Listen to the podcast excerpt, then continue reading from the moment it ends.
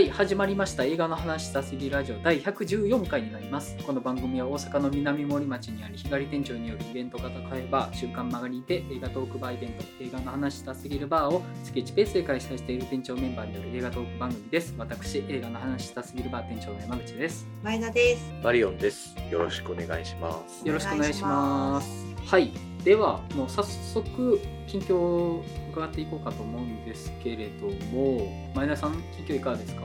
えっ、と劇場ではエアを見ました。お見ました。いかがでした、いや面白かったです。めちゃくちゃ。うんうん、なるほど。なんかあの仕事に対するモチベーションが謎に上がりました。あ 確かに。お仕事映画です。あとやっぱりあのやっぱりというかマイケル・ジョーダンがすごいことはなんか知ってたんですけど、はいあんなにすごいんやって思いました。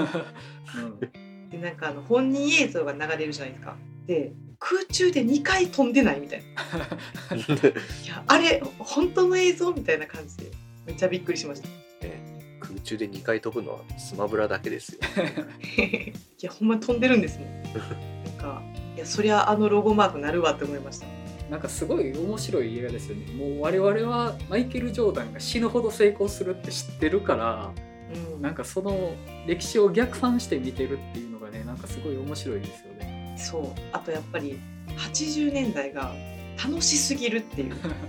うん。なんでなんですわかる。わかる。憧れありますよね。80年代アメリカに対して。そう。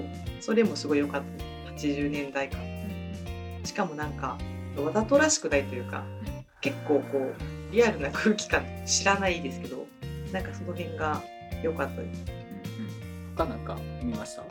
いや他は見れてないんですよね。結構忙しくなってきてる感じですか？バタッとしてましたね。なるほど。マリオいけるかどうかまた教えてください。マリオいけますよ。めっちゃ楽しみにしてるんですよ私マリ あそうなんですね。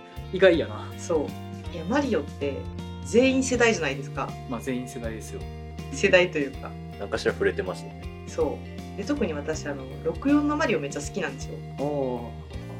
で今回すごい予告見てると64のマリオやんっていうはい。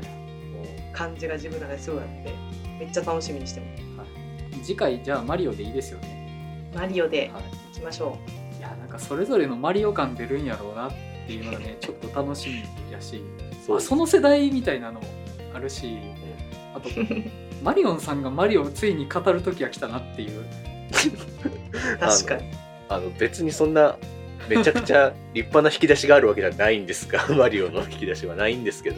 適当につけてるんでこの名前。あんまり期待値上げられると困るんですが。まあまあじゃあ次回マリオってことで。はい、はい。じゃあマリオさんいかがですか？そうですね。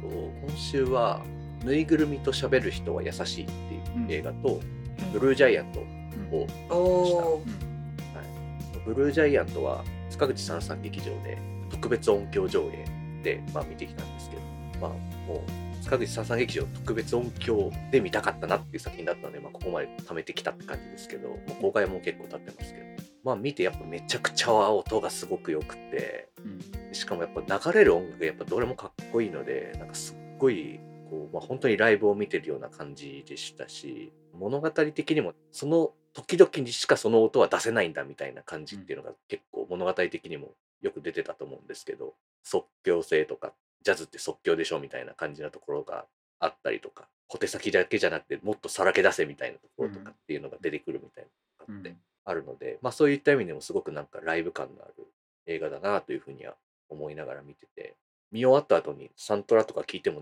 映画を見てた時よりかはやっぱあんまりこう興奮しないというかやっぱあのなんか映像とか音響とかの環境を含めての作品なんだなっていう感じがすごくしましたね。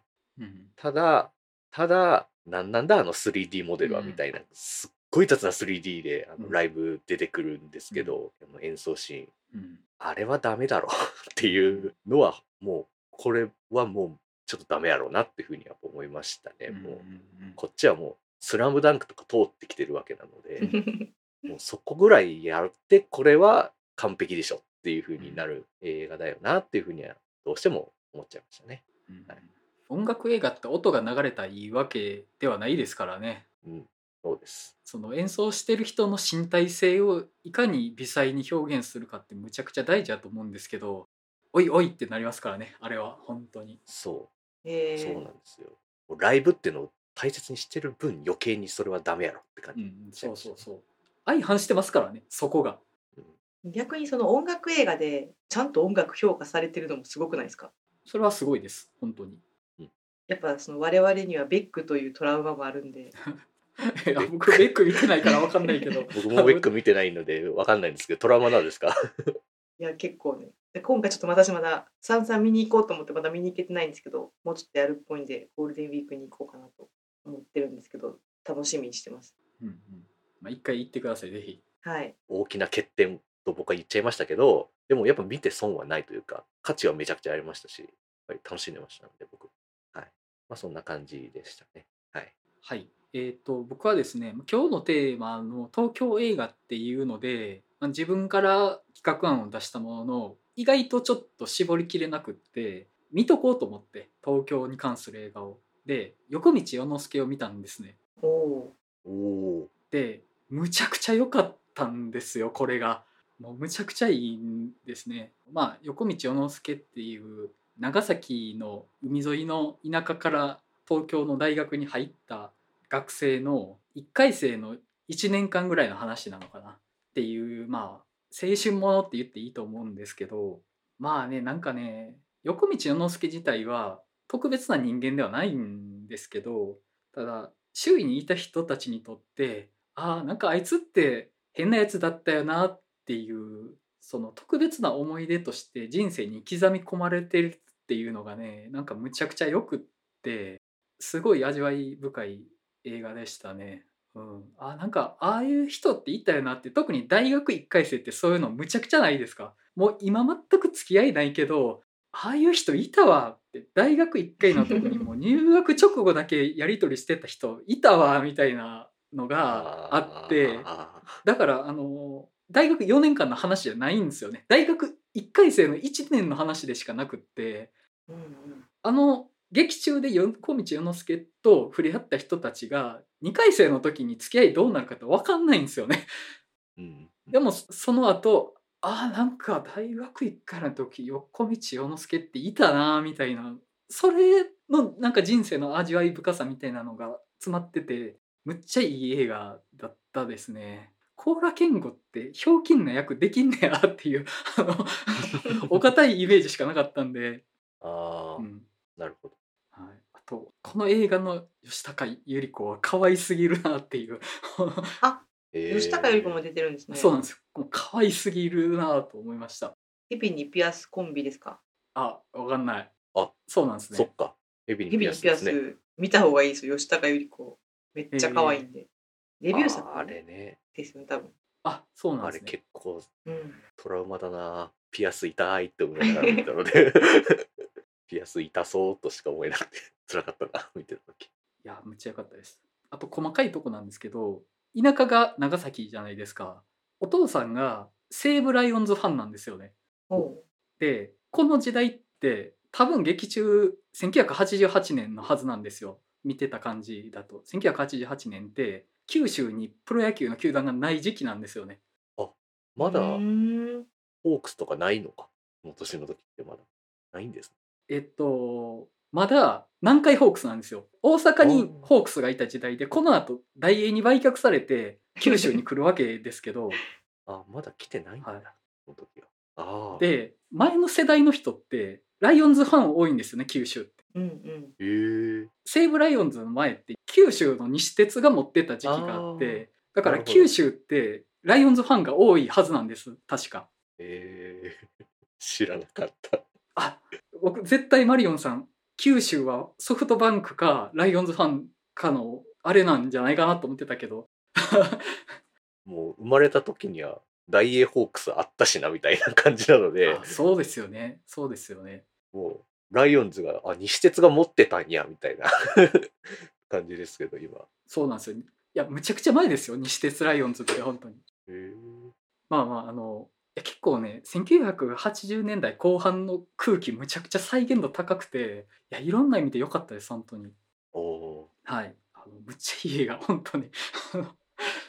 でしたはいまあそんな感じで。あと番組全体に対してお便り頂いてるので紹介させていただきます。はいえー、とまず YW さんからいただいてます。はじめまして YW と申します。いつもラジオを拝聴させていただいております。5月27日に開催される映画の話したすぎるバーに参加したいと考えているのですが、事前の申し込みは必要でしょうか？ラジオのお問い合わせフォームにて質問をしてすいません。お手すきでご返信をお願いいたしますと。えっ、と、これおそらく YW さん以外にもどうやってバー行ったらいいのっていう疑問をお持ちの方いらっしゃると思うので、ここで取り上げさせていただきたいと思うんですけど、あの普通に来てください。申し込みとか予約とか特にないんですよ。要はイベントバーエデン日暮里っていう普段からやってるバーの一企画みたいな感じでその企画っていうのは別にその予約とか取るとかじゃなくて普通に飲み屋が行ったら店長がその日だけ我々っていうノリなので普通に来てください。っていう感じです。週刊曲がりの方も予約とか申し込みとか特になくって普通に曲がりっていう店に行って飲むっていう感じ。そしたら偶然その日は我々がいるっていう感じなので。つかそのなんかあの 設定がちょっと面白いですね。まあまああのなんかそういう感じじゃないですか。まあなのでとりあえず来てもらったらいいです。ただあの早めに来ていただけるとありがたいかなっていうお客さんが初め少ないと我々が不安になるから早めに来てくれると 嬉しいかなっていうまあまあそうですそうでねすよね。日暮里という知らん土地で震えてますからね。まあだし、まあ、万が一人がねもう満席ですよってなった場合とかなかなか入れない可能性もやっぱあるじゃないですか万が一なんかそういうこと、やっぱそういうこと考えたら早めに来た方がいいのかなって感じはしますねはい。まあまあ、ということなので、ぜひ遊びに来ていただけたらと思います。はい。もう一つお便りいただいてます。前田さんお願いできますか？はい。えっ、と、ジュンコルさん。皆さん、こんにちは。少し間が空きましたが、先日のアフタートークの感想を述べさせてください。皆さんの本や映画の感想が聞きたくなる気持ち、すごくわかります。若い頃は恋愛対象を占う一つの指標になっていたりしました。作品の感想を通して感性の合う人と出会える気がして、面白い、面白くないで済まされるとがっかりしたり、友達と男が女を愛するときという作品の感想で大喧嘩になったこともいい思い出です。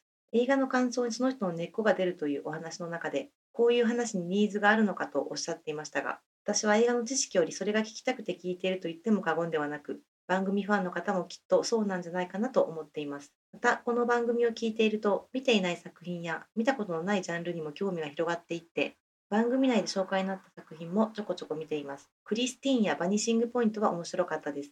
成り行きで破滅に向かっていってしまう感覚がわからなくもなくて、俺たちに明日はないとか、テレビで何度も見ましたが、この時代の作品もいいなと思います。細かな説明がなく、ほんと突き放されるような結末、置いてけぼりにされるような感覚が心地よかったです。変更やもう終わりにしようも、この番組はきっかけで見ました。特に変更は番組を聞かなければ得られなかった視点でした。苦手分野であるホラーもだんだんと興味が湧きつつも、心理的な怖さはともかく残虐シーンが苦手なので、エスターはどうなんだろうと思いながら窓口に立ち、その回シアターに私一人と聞いておじけづいて結局ノートルダムに変更してしまったり、なのでヒューマンドラマなら見てから聞く、ホラー系なら聞いてから見るようにしています。ノックもそうでしたが、聞いてから見るのも面白いです。皆さんの気になったポイントをチェックしながら、確かにとうなずいたり、全然気にならなかったりと違いを楽しんでいます。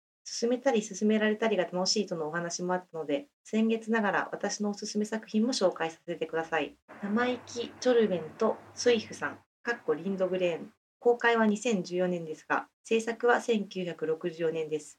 皆さんのジュブナイル弾を聞いて気に入っていただけるかもと思いました。東京遠征のお話、ワクワク感が伝わってきて楽しい気分のお裾分けをいただきました。原画展を楽しませていただいています。ビノナライダーはハンドルとタバコでピンときて、野田洋次郎は野田洋次郎みたいと思ってみたら、ほんまにそうやんとなりました。これからも楽しみにしています。ちなみに東京といえば、ロスト・イン・トランスレーションです。個人的なことをつらつらと失礼いたしました。出張バーのご正解を心よりお祈りしております。ありがとうございます。ありがとうございます。ありがとうございます。続きあります。えーと、ノックについて書き漏らしてしまったのですが、4人の人が4時間ごとに死んでいくのはエリア担当みたいになっていて、災害を食い止められなかった、過去説得できなかった責任を取らされているのかなと思いました。はい、ありがとうございます。ありがとうございます。あの素晴らしいリスナーといいますか、こんな聞き方していただけてるなんて本当に嬉しいですよね 本当にあのいや本当にねもうあの私の野田洋次郎を野田洋次郎と思ってくれたことが一番嬉しいですね。あホラー映画を見るようになったとかそこじゃないかって思いだったんですけど。えちょっと野田洋次郎には触れてほしかったんですよね、はい。誰かに。いやーあれツッコミどころですからねだいぶ。天気の後悔のサムネイル野田洋次郎ってまあせやけどさみたいな。そうやけどもみたいな。ん。でってななりますよ本当に。うん、そうそこみたいめっちゃ書きやすかったですめっちゃ。なまあねああいう格好してるからな、いやそのなんかアニメ作品ってアニメになっちゃうからうんうん、アニメっていうかねうんイラストがこう模写っぽくなっちゃうかうらんうんうんちょっとどうしようかなって悩ましいんですよいつも。うんうんなるほそこでこう救世主野田洋次郎さんが。うん前田さんの原画ギャラリーはマジでよく見られてます。マジっすか？はい、マジでよく見られてる。みんな疲れてんのか？言ったでしょ？いい絵なんですよ、本当に。はい。あとノックのはい。人がね死んでいくの確かに責任取らされてるうん感もありますね言われてみれば。それを自分たちで思ってるだけっぽくあるのが余計怖いというか、マジでカルトだよなっていう。うんうんうん、まあそういうとこ含めて、まあ面白いし変な映画だなとは思いますね。うんはい。